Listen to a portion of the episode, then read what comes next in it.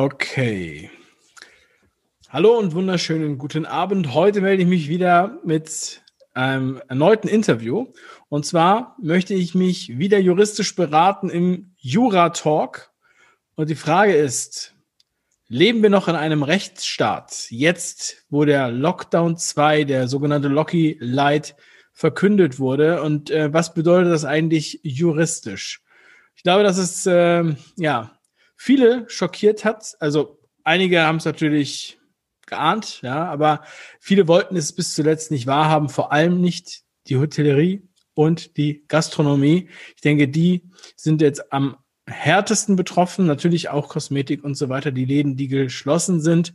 Aber wir schauen jetzt erstmal juristisch da drauf. Und bei mir sind heute Gordon Pankalla und Dirk Sattelmeier von den Anwälten für Aufklärung. Hallo, herzlich willkommen zur Show. Guten Abend. Ja, grüß dich, Dave. Hallo. Ja, ihr seid der alte Bekannte hier auch bei mir auf dem Kanal. Schön, dass ihr heute auch wieder Zeit hattet. Ihr habt mir, wir hatten heute zwischen Tür und Angel sozusagen das mal besprochen, dass wir da nochmal was besprechen müssen. Ähm, mich sagen, also das ging ja eigentlich schon ein paar Tage, das Thema. Ja, das war ja vor, das war ja eigentlich gestern schon klar, nur dass sie es jetzt sogar noch zwei Tage vorverschoben haben, den Lockdown oder wie auch immer sie es jetzt nennen. Also, ähm, meine Lieben, was ist da jetzt aktuell passiert? Vor allem, was ist da juristisch passiert?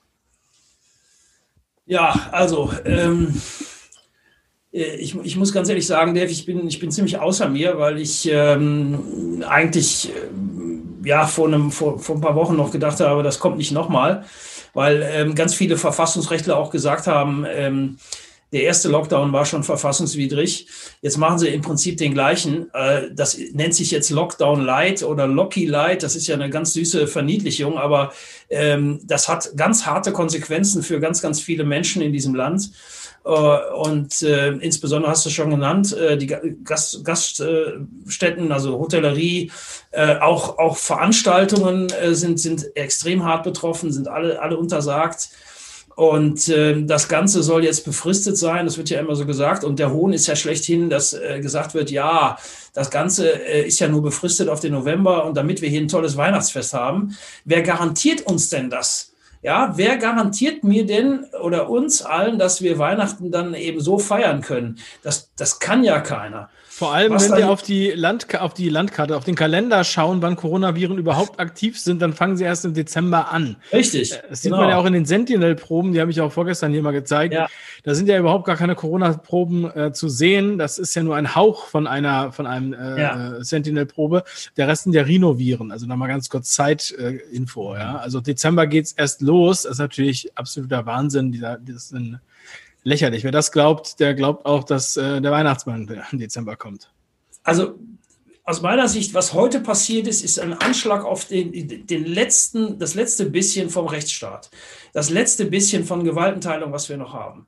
Du musst dir vorstellen, dass äh, letzte Woche haben noch Oberverwaltungsgerichte in Deutschland, zahlreiche, ähm, nicht unbedingt hier in Nordrhein-Westfalen, die haben sich nicht mit Ruhm bekleckert, aber doch in Niedersachsen, in Schleswig-Holstein letztendlich und so weiter, haben zum Beispiel das ähm, Beherbergungsverbot kassiert.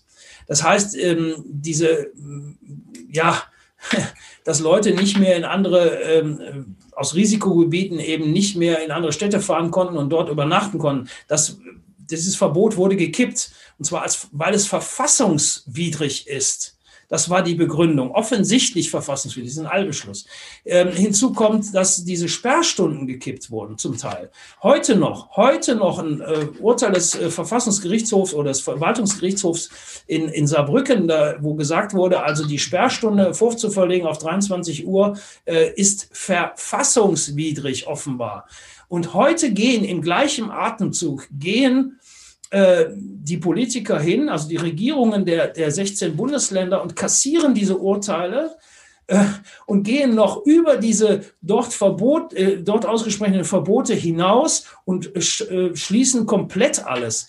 Ähm, das ist eine Zerstörung der dritten Gewalt in diesem Staat. Das heißt, offensichtlich verfassungswidrige äh, Maßnahmen werden hier mit einem Handstrich kassiert durch die Politik, durch die Exekutive, durch die erste Gewalt, ohne Beteiligung irgendwelcher Parlamente. Und äh, man hofft dadurch lediglich, ja, die Maßnahmen einzudämmen. Konkrete Beweise gibt es dafür ja auch nicht. Und selbst das RKI sagt, dass äh, der Restaurantbesuch nicht zum Infektionsgeschehen beiträgt. Ja, also deutlicher kann man es nicht mehr machen. Also das ist eine, ein Anschlag, eine Zerstörung auf die dritte Gewalt, auf die wir Anwälte ja noch so gesetzt haben. Und ich, es macht mich einfach nur fassungslos. Ich muss das so sagen. Und ähm, ich, ich kann das auch nur sagen, ähm, auch für, für, den, für die gesamte Anwaltschaft, wenn es da jetzt nicht klingelt, dass das hier ja eine, eine Willkür ist, sondersgleichen, die ich in meinem Leben noch nicht erlebt habe. Und ich glaube, in 70 Jahren Grundgesetz hat hier das noch keiner erlebt. Ähm, das ist heute der absolute Höhepunkt dessen, was, ähm, was man an Willkür in der Exekutiven überhaupt nur machen kann. Also ich bin wirklich fassungslos.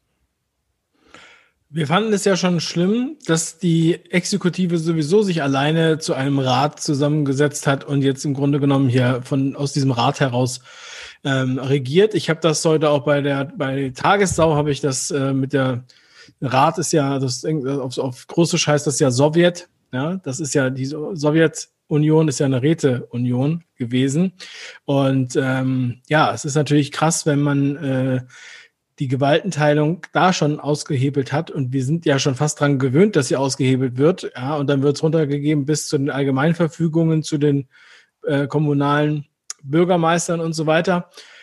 Ja, aber jetzt geht's halt noch eine, eine Schippe weiter. Also das sind jetzt harte, harte Worte. Wurde das so allgemein auch so aufgefasst? Haben sich da mehr beschwert? Ähm, und wie, wie, oder was willst du sagen, Gordon? Ja, in unserer Anwaltsgruppe sehen das, glaube ich, alle so wie der Dirk und ich auch. Äh, man muss sich aber den Verlauf mal anschauen. Äh, die zweite Welle wurde ja praktisch herbeigeredet, dann wurde sie herbeigetestet, dann kam diese Inzidenzgeschichte. Jeder weiß ja, wie das berechnet wird. Es wird ja hochgerechnet. Das heißt, äh, wenn ich einen Ort habe mit 50.000 Einwohnern, da sind 50 Leute positiv getestet, was nicht heißt, dass sie krank sind, äh, ist die Inzidenzzahl, wird dann hochgerechnet auf 100. Da brauche ich kein Mathematiker zu sein, um zu sehen, dass da 50 Corona-Infizierte erfunden worden sind. Dann gab es den Rat der WHO, bitte kein Lockdown mehr, wird trotzdem gemacht. Dann kam die Stadtverordnung, die Demos wurden eingeschränkt. Ähm, was in Berlin mit Markus passiert ist, haben wir gesehen. Zusätzliche Info, äh, der Markus hatte wohl einen Lehrauftrag an der Uni, ist ihm gekündigt worden. Ja, ähm, also dass diese Testoffensive, die Offensive der Städte, Maske draußen, habe ich hier eine Eilentscheidung aus Baden-Württemberg, aus Heidelberg ist gekippt. Ja, äh, also das auch das war nicht rechtens, äh, diese Geschichten mit Maske draußen. Da ist äh, auch niemals ein Beweis entstanden, was der Dirk gesagt hat mit den Hotels, Übernachtungsverbot. Wurde Merkel im Interview gefragt, wie steht sie denn dazu? Da hat sie ausweichend geantwortet, ja, das ist was anderes, das gilt ja jetzt für alle. Ja, ihm ist ja noch schlimmer. Und das andere wurde schon gekippt. Also was das äh, soll, da kann man sich nur noch an den, an den Kopf fassen, wirklich. Und die größte Gefahr, die geht jetzt nicht von dem Virus aus, so, sondern die größte Gefahr sehe ich hier in der Wirtschaft und in der Demokratie durch solche Maßnahmen, weil ähm, ja, der Virus wird halt hochgerechnet. Natürlich sind jetzt wieder einige krank, aber die anderen Zahlen, äh, wie viele Betten belegt sind, da ist wohl etwas höher, ja. Aber wir haben zu keiner Zeit diese berühmte Überforderung des Gesundheitssystems gehabt und haben sie jetzt auch nicht. Und es wird immer nur für die Zukunft, ja. Während die Juristen sagen, dann kann man es ja wieder beschließen, die epidemische Lage. Aber jetzt ist sie nicht. Kommen die Ärzte immer und sagen, ja, sie könnte aber wieder kommen. Und so kann man nicht argumentieren. Also jedenfalls aus der rechtlichen Sicht kann man so nicht argumentieren. Es könnte ja nächstes Jahr so und so. Ja, könnte, hätte, hätte Fahrradkette. Äh, aber rechtlich einfach so nicht haltbar. Ja, und jetzt wird das halt wieder losgehen gegen diese Maßnahmen. Und das ist ja das Fatale. Laufen neue äh, Stadtverordnungen, laufen neue Corona-Verordnungen. Ich habe heute hier noch eine, also, mal sehen kann, hier so ein Telefonbuch geschrieben, Beschwerde wegen äh, Schulleiter, Maskenpflicht für ein asthmakrankes Kind. Äh, bin ich jetzt vom Oberverwaltungsgericht. Das, das ist äh, aufreibend sowas, ja. Und oft verliert man diese Fälle dann auch. Das, das ist dann auch irgendwie frustrierend äh, über die Monate hinweg. Das muss man einfach so sehen. Also, und ja, Demo auch äh, geblockt hier, das haben wir auch gesehen. Also schlimm, es ist ganz schlimm, was hier passiert in unserer Demokratie und auch die Wirtschaft. Und äh, dann kommt natürlich wieder das berühmte Schweigegeld, ja. 75 Prozent vom Umsatz letztes Jahr kriegt der Wirt ja, wenn er die Bude zumacht. Dann frage ich jetzt aber mal an der Stelle, wer soll das bezahlen? Ich will es nicht bezahlen. Ich will meine Steuern und die Einnahmen bei uns gehen auch runter, weil diese Verfahren, das muss man jetzt auch mal sagen, es sind Eilverfahren, keine hohen Streitwerte, sehr viel Arbeit, ja. Äh, so, da machen wir nicht Plus, ich mache Minus. Ich mache Minus, ja, weil wir auch sehr viel ehrenamtlich natürlich tun. Und äh, wo, wo soll das denn herkommen? Also vom, meinen Steuern wird auch der Wirt hier nicht mehr bezahlt werden können. Das muss man auch mal so sagen. Und äh, hätten wir besser Freibier von der Kohle gemacht. Äh, mein Tipp, weil wenn man gut durchspült, ist auch gut gegen Viren und Bakterien.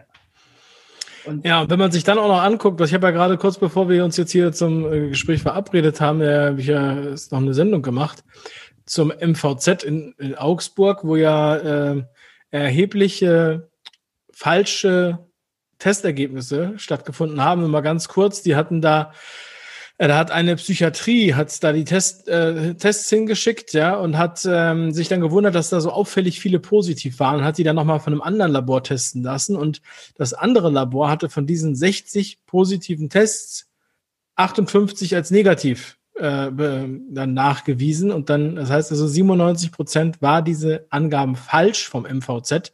Die äh, haben auch ein anderes Testverfahren und so weiter. Das haben die auch in ihrem Blog veröffentlicht. Das machen die seit April so. Die öffentliche Pressemitteilung dazu haben sie aber schon wieder runtergenommen, aber ich habe die in dem Video auch gescreenshottet. Also nur mal kurz so. Das heißt, wir haben ja noch nicht mal diese Neuinfektionswerte aller Wahrscheinlichkeit nach, äh, die ja auch nur positiv getestete Tests sind. Ein Test, der nicht für Diagnosezwecke ähm, geeignet ist, sagt selbst der Erfinder dieses Tests. Das heißt, es ist ja wirklich der Wahnsinn in, von, von hinten bis vorne und das passt ja gut zu dem Wahnsinn, den ihr jetzt auch beschrieben habt. Ja, es gibt eben drei Grundübel in dieser ganzen Geschichte. Es gibt eben den, diesen, diesen ominösen Test ähm, und ähm, ich, der Test ist einfach da und es wird einfach getestet. Ich kann mich nicht erinnern, dass in unserer Gesellschaft, in unserer äh, in, in, der Geschichte der Bundesrepublik jemals so viele äh, Tests auf irgendwas durchgeführt wurden. Also das, ähm, dass du dann eben äh, auch was findest, ist ja ganz klar. Das Zweite ist, ähm, wie ist es denn mit der Gefährlichkeit? Wenn die WHO schon sagt, dass wir hier kein Killer-Virus haben, sondern sich endlich mal auch auf, auf äh, äh, Wissenschaftler beruft, die sehr kritisch dem Ganzen gegenüberstehen und ähm, da auch noch Studien zu entwickeln, wie Herr Ioannidis aus, aus Amerika, der sagt, also wir haben hier einfach kein gefährliches Virus, ähm, Einzelfälle, schlimme mag es immer geben, aber die gibt es auch bei anderen Krankheiten. Es gibt immer Einzelfälle, die äh, werden aber nicht zur Regel. Ähm, das wird aber medial ebenso aufgebauscht. Und das Dritte ist, und jetzt komme ich dann zu der vierten Gewalt im Staat, die es natürlich äh, verfassungsrechtlich nicht gibt, das sind die Medien. Die Medien triggern uns seit Monaten mit Zahlen und ähm, mit Panikmache und ähm, es ist doch völlig normal, dass wir als Gesellschaft insgesamt, ich sage das ganz bewusst insgesamt, nämlich sowohl die Maßnahmenbefürworter wie aber auch die Gegner und alle, die dazwischen irgendwo liegen, wir sind traumatisiert. Dieses Virus, diese, diese ja, Pandemie, die von der WHO ausgerufen wurde, ähm, traumatisiert sämtliche Teile der Gesellschaft. Die einen so, die anderen so. Also mich auch. Wir merken es vielleicht nicht oder wir sind uns nicht dessen bewusst. Aber hier findet ähm, in meinen Augen auch mittlerweile eine bewusste, also vorsätzliche Traumatisierung der Gesellschaft statt, die dazu führt, dass sie immer weiter auseinanderdriftet. Und ähm, genau das ist das Problem. Und da kommen natürlich solche Meldungen, wie du jetzt gerade genannt hast. Ähm, äh, die, die, führen das Ganze natürlich nochmal ad absurdum und äh, die Zweifler werden natürlich, äh, das ist für die natürlich Futter, ist doch ganz klar. Ähm, und wir wissen überhaupt gar nichts und das weiß die Regierung auch. Sie wissen eigentlich nichts. Ähm, also sie wissen eben nicht konkret so viel, dass sie sagen können, diese Maßnahmen sind gerechtfertigt und diese Maßnahmen wirken und so, dass wir Weihnachten dann alle zusammen feiern können. Nein, das werden sie nicht garantieren können. Und ich bin, äh, ich habe das heute auf der Demo hier in Köln gesagt, ich war auf einer kleinen Demo, habe da spontan gesprochen und ich Ähm, wer denn glaubt, dass die äh, Restaurants wieder aufmachen im Dezember, ja, der glaubt ja auch an den lieben Gott. Ähm, es tut mir furchtbar leid. Ich, äh, Und an den Weihnachtsmann. Oder an den Weihnachtsmann. Wobei dann ja auch äh, Frau Leuthäuser-Schnarrenberger gesagt hat, kommt ja dann äh, Weihnachten gegebenenfalls, wenn man Herrn Lauterbach auch folgt. Da bin ich wieder bei meinem Freund. Herrn Lauterbach folgt, kommt nicht der Weihnachtsmann, sondern das Ordnungsamt vor die, äh, Weihnachten und klopft und guckt, ob da äh, so und so viele Leute sitzen. Herr Lauterbach ähm, hat ja jetzt heute auch noch mal äh, vorgeschlagen, dass äh, das Grundrecht auf Unverletzlichkeit der Wohnung hier zurückzustehen hat. Und man solle doch Kontrollen auch ähm, äh, in Privatwohnungen äh, durchführen. Äh, ja, da hört es bei mir ja ganz auf, bei Gordon auch. Äh, wie soll, also äh, ich, ich, ich sage ja nochmal, Herr Lauterbach sollte sich eigentlich nicht mit Dingen beschäftigen, von denen er nichts versteht und er ist kein Jurist und da sollte er sich einfach zurückhalten mit solchen Sachen. Äh, hier abzuwägen zwischen dem äh, Recht auf Leben und Gesundheit und der Unverletzlichkeit der Wohnung in dem Zusammenhang, äh, sowas sollte er einfach nicht tun. Herr Lauterbach, hören Sie auf mit dem Scheiß, das bringt überhaupt nichts. Ja, ähm, bleiben Sie vielleicht bei, bei also ich weiß nicht, was sie eigentlich können. Ähm, sie können Panik machen. Das können sie dann weitermachen, aber bitte nicht mit solchen, solchen völlig inkompetenten Aussagen ähm, den Leuten hier auch noch weiter Angst zu machen. Die haben jetzt schon genug zu tun. Und äh, hier noch zu sagen, hier steht das Ordnungsamt demnächst vor der Tür. Ähm, in England haben sie übrigens One-Night-Stands verboten. Also äh, es geht natürlich noch besser. Äh, wie das alles kontrolliert werden soll, weiß ich sowieso nicht. Ja, und außerdem zu dem Thema ähm, Trauma, wir erinnern uns ja schon fast gar nicht mehr, weil die Meldungen ja über uns hinaus prasseln. Man denkt, es ist schon eine Woche her, aber gestern hat ja Henriette Reker äh, quasi Karneval äh, abgesagt, ja, also äh, verboten am 11.11. .11. So, jetzt hat sich das sowieso erledigt, weil ja jetzt der Lockdown ist, ja, also, äh, aber das ist ja auch wieder so ein Zeichen, wo ich wieder gedacht habe, die, die Leute, die jetzt äh, noch gezweifelt haben, die haben, die sagen sich dann, um Gottes Willen, die sagen Karneval ab, dann ist es wohl doch ernst. Ja, also die, die, die Reaktion ohne dass da wirklich das Problem besteht, ja, weil die Zahlen geben es ja gar nicht her, die Krankenhäuser und so weiter und so weiter. Äh, aber die Reaktion beeinflusst dann wieder die Leute und traumatisiert die, weil die sagen, wenn die in Köln den Karneval absagen, mhm. dann muss es wohl ernst sein. Ja, und ähm, da habe ich gesagt, als nächstes reißt die Reka dann den Dom ab. Ja, Frau Reker ist meine Spezialfreundin. Ich bin die auch schon mal in einem Video angegangen, habe gesagt, jetzt reicht's, Frau Reker, dann stelle ich mich jetzt zur Bürgermeisterwahl beim nächsten Mal, wobei sie ja gerade wieder gewählt worden ist und dass, dass ihre Stadtmaßnahmen hier nicht demokratisch sind. Und äh, ich meine, muss auch mal wirklich die Personen ansprechen und dieses Panik machen. Oder warum gibt es Leute, die Ängste und Panik haben und warum gibt es Leute, die eben nicht haben? Und ähm, ich habe das damals da unterlassen, aber ich werde das jetzt halt einfach mal so sagen. Äh, schauen wir uns mal die Bundeskanzlerin an äh, bei Fukushima Atomkrise. Sie entscheidet den Ausstieg vom Ausstieg und dann geht ein Atomkraftwerk in die Luft und dann fährt sie direkt alles runter. Übrigens verfassungswidrig, was sie gemacht hat, eine Enteignung riesigen Schaden, den sie verursacht hat. Ja, also immer ihre Panikreaktionen, die kennen wir ja schon äh, da stehen ein paar Flüchtlinge in Ungarn, Panik, man wird ja noch mal menschlich, dann ist, sonst ist das nicht mehr mein Land. Äh, ja, wenn Sie so weitermachen, Frau Merkel, und unsere hier Demokratie und Rechtsstaat mit Füßen treten, dann ist das bald auch nicht mehr mein Land. Das kann ich nur mal zurückgeben. Und äh, was die Panik anbelangt, da ich auch Frau Reker. Auf Frau Reker wurde ein furchtbarer Anschlag verübt. Das wissen wir noch bei der vorletzten Wahl. Und äh, da kam auch sehr viel Mitleid auf mit äh, der Dame. Und äh, das war in Ordnung so. Aber was sie dann in ihrer ersten Amtszeit hier gemacht hat, fand ich nicht besonders gut. Und äh, ich glaube, dass sie eine ältere Dame ist, wenn wir uns die handelnden Personen anschauen. Äh, das sind Leute im betagten Alter, die Panik schieben. Ja, und auch Frau Reker, glaube ich, gehört dazu, dass sie vielleicht aufgrund dieses Anschlags auf sie traumatisiert ist, was Gesundheitsthemen anbelangt. Das muss man jetzt einfach auch mal so sagen können. Ja, und ähm, so, aber wir haben halt sehr viele Leute, die sind eben nicht so. Und äh, das, was da verbreitet wird, das, das hat mit Fakten dann relativ wenig zu tun. Wir gehen nur auf diesen PCR-Test, das hatten wir eben schon angesprochen, aber die ganzen anderen Basissachen, äh, die werden nicht angesprochen.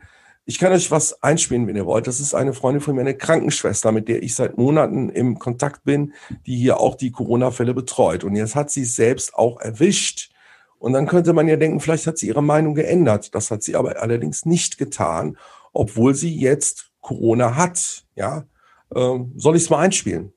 Mach mal. Was auch immer das für ein Virus ist. Also es ist, ich bin immer noch Skeptiker, beziehungsweise ich glaube an das alles nicht. Das wird sich auch nicht ändern. Die Maßnahmen sind überzogen. Es ist alles ein Riesenskandal. Ja, und sie arbeitet, wie gesagt, seit Monaten da auch mit Corona-Kranken. Jetzt hat sie sich selbst erwischt, aber dadurch ändere ich meine Meinung nicht. Das ist ein Riesenskandal. Sie hat mir auch berichtet, dass ganze Zeit lang Betten völlig leer gestanden haben, auch zu welchen Preisen, ja. Mhm. Auch die Unterstützung hat sie damals nicht bekommen. Ich weiß nicht, ob sie jetzt bekommen hat. Sollte ja Krankenhauspersonal extra gefördert werden, ja. Und äh, auch diese Geschichte, die Leute sollen zur Arbeit kommen, solange sie keine Symptome haben und so. Beim medizinischen äh, äh, Leuten geht das dann, Personal geht das dann und bei den anderen geht das nicht. Genau, ähm, das, das habe ich auch übrigens von anderen Krankenhäusern gehört, ähm, wo genau ja. das auch war. Die, auch wenn die positiv getestet wurden, die Krankenpflegerinnen und Pfleger, wenn sie keine Symptome haben, sollen sie trotzdem zur Arbeit kommen. Ähm, und Sie haben ja auch noch gesagt, die Fälle, die Sie haben, die im Krankenhaus liegen mit Covid positiv, die kamen eigentlich wegen gebrochenem Bein zum Beispiel. Ja, ja. ich wollte nur noch kurz sagen, was jetzt passiert. Meiner Ansicht nach war es von Anfang an diese, wir können uns an die Telefonschalte der Kanzlerin mit den Länderchefs erinnern, Mitte April. Da wurde ganz klar gesagt, Rückkehr zum normalen Alltag gibt es erst, wenn der Impfstoff da ist. So, und alles, was jetzt passiert, es wurde nie irgendwie versucht, das Ganze realistisch zu beleuchten. Es kam, erst kam der R-Wert, dann kam der Inzidenzwert, jetzt könnte wieder die Gefahr und, und, und. Ähm, es wird aber nicht alles richtig beleuchtet. Und dieser Masterplan, so, den wir uns abgearbeitet haben, auch als Juristen und, und auch die anderen Leute, ja, das ist alles die Brücke. Die Maske ist die Brücke zur Impfung. So, und da muss man die Panik hochhalten. Und deswegen jetzt auch wieder dieser Lockdown, der, finde ich, nicht gerechtfertigt ist aus meiner Sicht. Aber es ist die Brücke zur Impfung. Und wenn das jetzt runterfährt, ja, wenn, wenn die Leute merken, es passiert ja nichts, dann wird sich keiner impfen lassen. Und das will man natürlich nicht. Ich frage mich mal, wenn die Impfung so wichtig wäre, die Russen haben ja den Sputnik 5 hergestellt. So, dann könnte man noch mal gucken, ob das Zeug was taugt. Aber das will man nicht. Nein, natürlich will man das nicht, weil will den eigenen Impfstoff doch verkaufen. Ja, äh, ob da ein lebensrettendes äh, Medikament in Russland erfunden worden ist, das scheint wohl egal zu sein. Wo ist da die Diskussion darüber? Nirgendwo.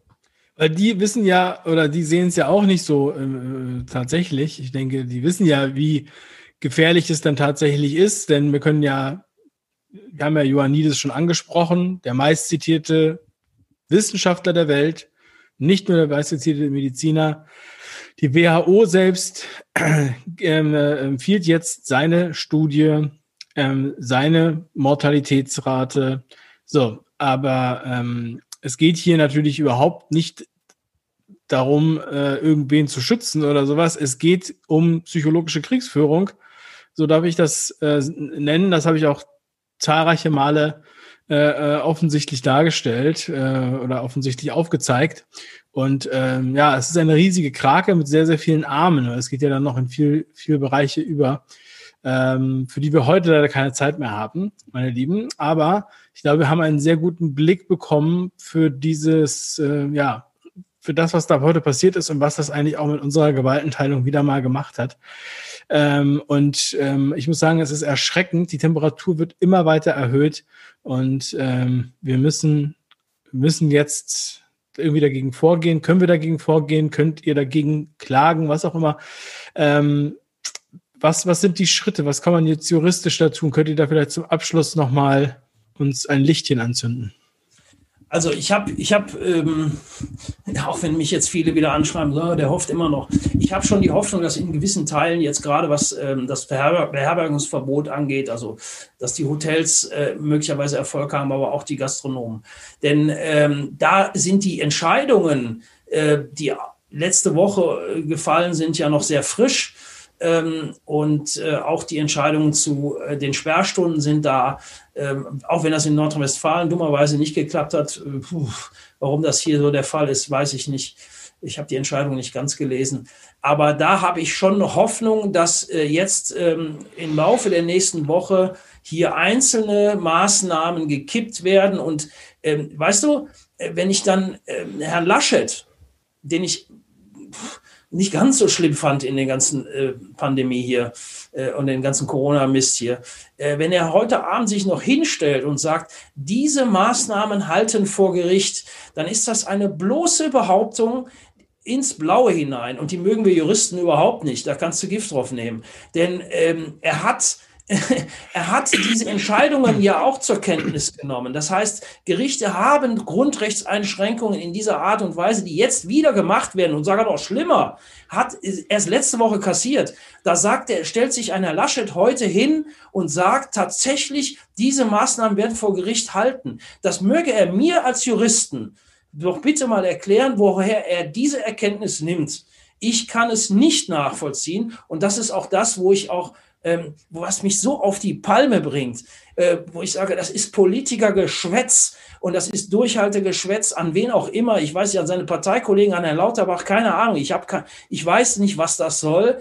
Einfach zu behaupten, das wird Bestand haben. Woher nimmt er die Erkenntnis? Ich habe als Jurist bin auch nicht mal ganz großer Verwaltungsrechtler, kann ihm sagen, pass mal auf, ich habe sogar die, ich bin sogar ganz anderer Meinung. Ich glaube, dass das gar nicht hält. Und ich gehe davon aus, dass natürlich jetzt ganz, ganz viele Gastronomen und ich habe von der DEHOGA auch gehört, die endlich mal ein bisschen aus dem Quark kommt, die ganz, ganz viele äh, Gastronomen äh, und Hotelbetriebe äh, vertritt, die wahnsinnig viele Mitglieder hat, dass die jetzt auch, auch jetzt dagegen protestieren, beziehungsweise eben auch rechtliche Schritte einleiten. Das ist auch gut so. Und ich hoffe, dass wir Ende nächster Woche, spätestens Anfang übernächster Woche hier Ergebnisse haben, erste Ergebnisse haben und dass in Teilen das Ganze hier wieder gekippt wird und dass es eine Klatsche ins, in, in, ins Gesicht von sämtlichen Politikern, die sich heute Abend dahingestellt haben und sagen, wir machen jetzt hier Maßnahmen Maßnahmen und die haben äh, vor Gericht Bestand.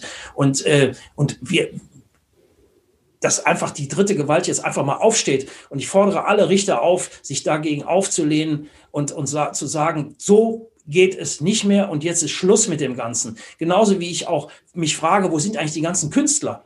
Ich rede jetzt nicht von den kleineren Künstlern. Ich rede von denen, die ganz oben stehen, die ihr, ihr Geld äh, machen oder auch Geld schon gemacht haben, die vielleicht gar nicht mehr unbedingt unbedingt jetzt arbeiten müssen. Aber die wissen, wo ist da die Solidarität? Mal zu sagen, wir haben noch ganz viele Künstler, die, die weiter arbeiten wollen, weiter arbeiten müssen. Warum stehen die nicht auf? Warum gehen die nicht mal an, an die, an die äh, Öffentlichkeit? Warum machen die nicht mal ein Interview mit dir? Warum melden die sich nicht bei Zeitungen und sagen, so geht's nicht mehr weiter? Wir machen die ganze Kultur kaputt. Deutschland ohne Kultur. Deutschland, das Kulturland Nummer eins in, in Europa oder gar in der Welt möglicherweise mit Musik, die, die äh, fantastisch ist. Das wird alles nicht mehr gemacht. Die Kultur stirbt aus, geht kaputt. Ich frage mich ganz ernsthaft, ob, ob wirklich die Leute sich dessen bewusst sind. Und das, äh, ich fordere auch die Künstler auf. Ich rede von den A-Künstlern, A-prominenten Künstlern. Äh, Niedenken läuft er mit einer Maske rum. Denkt ja mal einmal an seine Künstler, die, die durch die Clubs tingeln und im Moment keine Einnahmen haben und vielleicht Supermarktregale einräumen. Macht er das? Und stattdessen propagiert er sowas. Diese Künstler haben im Moment keine, keine, überhaupt keine Perspektive mehr. Und die glauben doch nicht im Ernst, dass sie dann äh, im, im November oder äh, im Dezember oder im, im Januar wieder auftreten können. Wie du schon eben sagtest, das Coronavirus geht doch dann erst los. Also das sind alles Dinge, die ich nicht mehr nachvollziehen kann. Der gesunde Menschenverstand setzt da bei mir völlig aus. Tut mir leid. Das als Schlusswort. Ja, ich wollte nochmal darauf zurückkommen was kann man jetzt juristisch machen? Das Problem ist ja dieser Flickenteppich, ne, den äh, zum Beispiel der Dr. Hirte ja als funktionierende Demokratie dann auch noch dargestellt hat. Das ist das natürlich nicht, weil wir haben ja das Problem Städteverordnung. Du musst du denn in jeder Stadt klagen. Ja, äh, da muss erstmal der Austausch zwischen den Anwälten da sein. Wo ist da schon ein Eilantrag raus? Wo ist da eine Klage raus? Und dann hast du halt diese okay. Corona-Verordnung, dann hast du 16 Bundesländer, musst du 16 Klagen machen, musst du koordinieren. Und wenn du kaum was gewonnen hast, haben sie schon wieder verändert. Also das, was ich hier heute geschrieben habe, gegen diese Schulleitergeschichte mit den überzogenen Attesten, nenne ich das jetzt mal so. Wenn ich es richtig gesehen habe, dann steht der Schulleiter seit Montag nicht mehr in der Corona-Betreuungsverordnung. Auch das alles sich da auf den neuesten Stand immer zu halten. Das ist nicht einfach, wirklich, Freunde. Ne? Das ist kompliziert. Es ändert sich Rechtslage laufend und du musst halt bei ganz vielen Stellen klagen. Das ist das, das Problem, diesen Flickenteppich, äh, den wir hier juristisch eben auch haben. Und den muss man dann eben auch äh, als Flickenteppich juristisch angehen mit ganz vielen Leuten. Und dann weiß ich auch nicht, was, was ist im Saarland, was ist in Hessen und so, weil wir sind ja hier aus Köln. Da müssen wir uns, muss man auch ganz ehrlich sagen, noch etwas besser vernetzen. Und das haben wir jetzt im Übrigen auch vor. Da haben wir auch im Hintergrund dran, dran gebastelt, sage ich jetzt mal so, dass das demnächst auch besser, äh, noch besser funktioniert bei Anwälten für Aufklärung. Und äh, da sind wir auch im Hintergrund äh, am Arbeiten, um, um das in den Griff zu kriegen. Ja, aber uns läuft ja allen die Zeit davon, das wissen wir ja alle. Ne? Ja, umso, ja. umso besser, umso toller. Also wir werden natürlich darüber berichten. Äh, toll, dass ihr euch überhaupt jetzt abends hier noch so zu so später Stunde erneut die Zeit nehmt, um darüber zu sprechen. Aber ich wollte jetzt auch nicht bis morgen warten mit dem Thema und äh, morgen kommt ja dann schon die nächste Sau, die durchs Dorf getrieben wird. Also ja, vielen lieben Dank auch, äh, danke auch für eure Arbeit, äh, für euer Engagement, dass ihr auf den Demos seid, dass ihr immer wieder aufklärt, dass ihr so vielen Leuten helft. Äh, ja, und ähm, ich danke euch wirklich sehr und ich freue mich, wenn wir uns wiedersehen und ich freue mich, wenn dieses Theater vorbei ist. Ganz liebe Grüße. Ich eine Wette raushauen. Äh, nein, nein, aber ganz schnell. Nächste Woche ist das Klopapier wieder ausverkauft. Ja, setze ich einen Kasten Bier drauf, Dave. Okay, dann äh, machen wir Weil das. uns bis, bis Montag Hams wird jetzt gehamstert. Äh, da kann man mal sicher sein. Das geht jetzt wieder los mit dem Klopapier. Am Klopapier, das war schon halb ausverkauft hier wieder bei meinem Supermarkt. Ähm, äh, da kann man immer erkennen, wie die Lage ist. Also guckt im Supermarkt beim Klopapier, dann wisst ihr, wie gefährlich die Lage ist, wie gefährlich okay. sie wirklich ist für die Demokratie, für die Wirtschaft. Ja, vielen lieben Dank, meine Lieben, und an, äh, vielen lieben Dank an alle Zuschauer da draußen. Verteilt dieses Video lasst darüber sprechen. Gilt noch der Rechtsstaat? Also wir sagen, es geht hier auf jeden Fall nicht mit rechten Dingen zu. Und äh, es wird immer klarer, dass hier irgendwie die Intentionen doch irgendwelche anderen sein müssen. Und ähm, wir bleiben am Ball. Also, danke an euch nach Köln, liebe Grüße und bleibt stark. Bis bald. Ciao. Tschüss, mach's gut, Dave. Ciao. Tschüss. Ciao.